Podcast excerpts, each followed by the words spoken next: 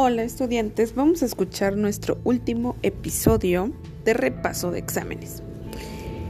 Nosotros nos vamos a regresar en la historia a donde Benito Juárez logra ser presidente de la República y este presidente ha dejado un legado bastante importante en nuestro país, el cual dice, entre los individuos como entre las naciones, el respeto al derecho ajeno es la paz. Benito Juárez ocupó la presidencia en 1858 y durante 14 años fue el principal líder. Se impulsó su gobierno en desarrollar reformas liberales y defender a toda costa la soberanía de nuestro país. Obviamente, como todo, había personas que no estaban de acuerdo con su gobierno, pero algo sumamente importante que también promovió Benito Juárez fue la cultura en nuestro país. ¿Por qué? Porque se publicaron revistas como la titulada El Renacimiento. Se creó lo que es el himno nacional de nuestro país hecho por Francisco González Bocanegra. Hubo paisajistas, construyó muchísimas escuelas en nuestro país, apoyó la investigación científica, la biología, la geología y la medicina. Trató de recuperar los espacios de diversión y esparcimiento para la población, como los teatros y espacios para los espectáculos públicos. Y un legado importante fue que, durante el gobierno de Sebastián Lerdo de Tejada, se inauguró el ferrocarril México-Veracruz. Vamos a ver. Pero hubo una persona que no estuvo de acuerdo con Benito Juárez. ¿Puedes recordar quién es? Bien, esta persona que no estuvo de acuerdo con él fue Porfirio Díaz, donde él creó varios planes para que pudiera no existir la reelección.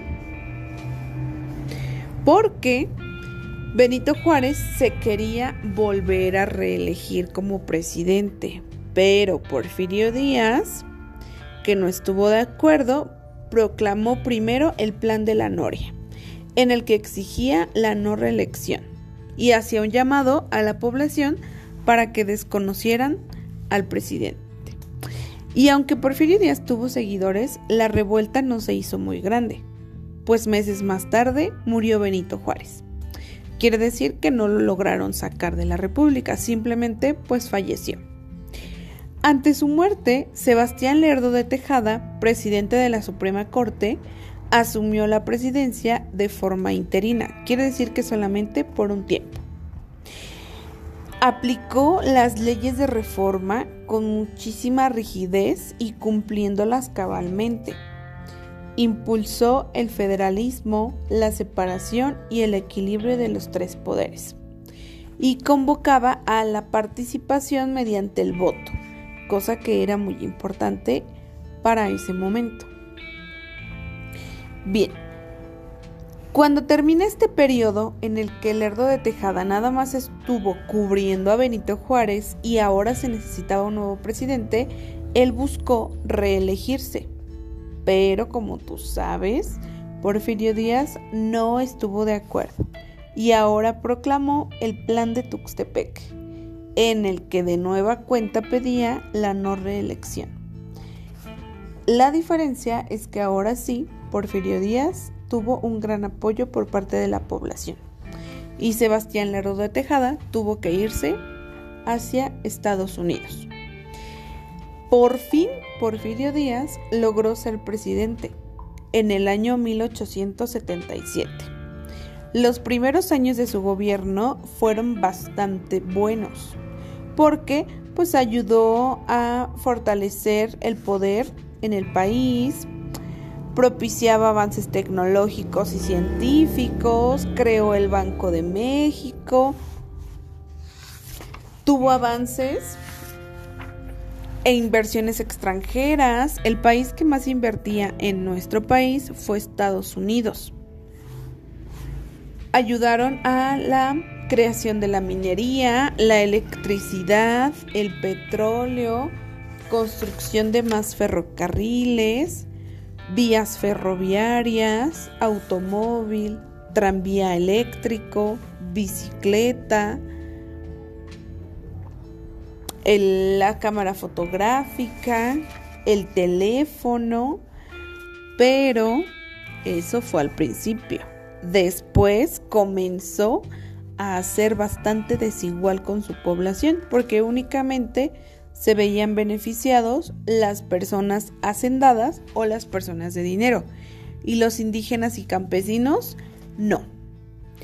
¿Qué injusticias tenían ellos? Pues mira, una de ellas era que los sobreexplotaban en su trabajo, pues ganaban muy poco y trabajaban muchísimas horas. ¿Puedes recordar cuántas horas trabajaban? De 12 a 15 horas. Y su salario era bajo. Con frecuencia, en lugar de darles dinero, les pagaban con vales. Y este vale lo tenías que ir a cambiar a unas tiendas que se llamaban tiendas de raya. Los dueños de las tiendas de raya eran los mismos jefes de esos campesinos. Y como no les alcanzaba con esos vales, pues se endeudaban para poder vivir. ¿Qué pasaba si un campesino fallecía y tenía deudas? Bien, pues sus deudas pasaban a sus hijos y luego a sus hijos y a sus hijos. Por lo tanto, la deuda nunca bajaba, al contrario, aumentaba con los años. Los campesinos comenzaron a darse cuenta de estas injusticias y comenzaron a hacer huelgas o protestas, como lo que hicimos con los estados de WhatsApp, donde nosotros pedíamos justicia por todo esto malo que se cometía en aquel tiempo. ¿Cuál fue el nombre de esta lucha a nombre de todos los campesinos, todos aquellos indígenas que eran violentados en sus derechos? Bien, esta lucha fue la Revolución Mexicana, en la cual uno de los principales personajes que ayudó a estos campesinos a generar su libertad fue Francisco y Madero el cual fundó un partido que se llama Antireleccionista. Es un nombre bastante largo. ¿Te acuerdas que lo vimos en un crucigrama? Bien, él quería convertir a México en un país democrático, gobernado por la ley y donde todos vivieran en armonía, tanto ricos como pobres. Obviamente a Porfirio Díaz no le gustó porque vio que la gente estaba apoyando a Francisco y Madero. Y lo que hizo fue que mandó a encarcelarlo para él poder ganar otra vez. Pero cuando Porfirio Díaz ya había cantado victoria y estaba en la presidencia otra vez, Madero logró escapar y proclamó el Plan de San Luis, el cual convocaba a que la gente se levantara en armas contra el gobierno. Obviamente muchísimas regiones del país lo apoyaron, como Puebla, Morelos, Chihuahua, una de las principales. En mayo de ese año, el general Porfirio Díaz renunció a la presidencia y abandonó el país. Quiere decir que la Revolución Mexicana tuvo éxito y lograron su principal objetivo, que era quitar a Porfirio Díaz del poder. Cuando lo logran quitar, quedó en el, en el poder el presidente Francisco León de la Barra, pero solamente para poder organizar elecciones libres. ¿Y la gente por quién crees que votó?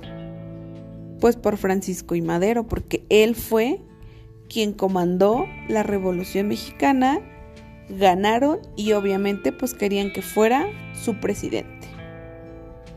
Obviamente presentó y enfrentó muchísimos problemas cuando asumió el poder, pero esa ya es otra historia.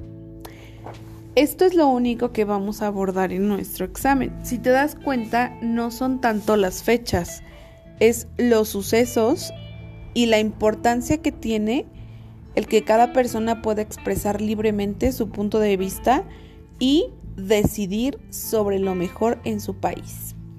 Bien, pues nos vemos en el siguiente capítulo y suerte en tu examen. Bye bye.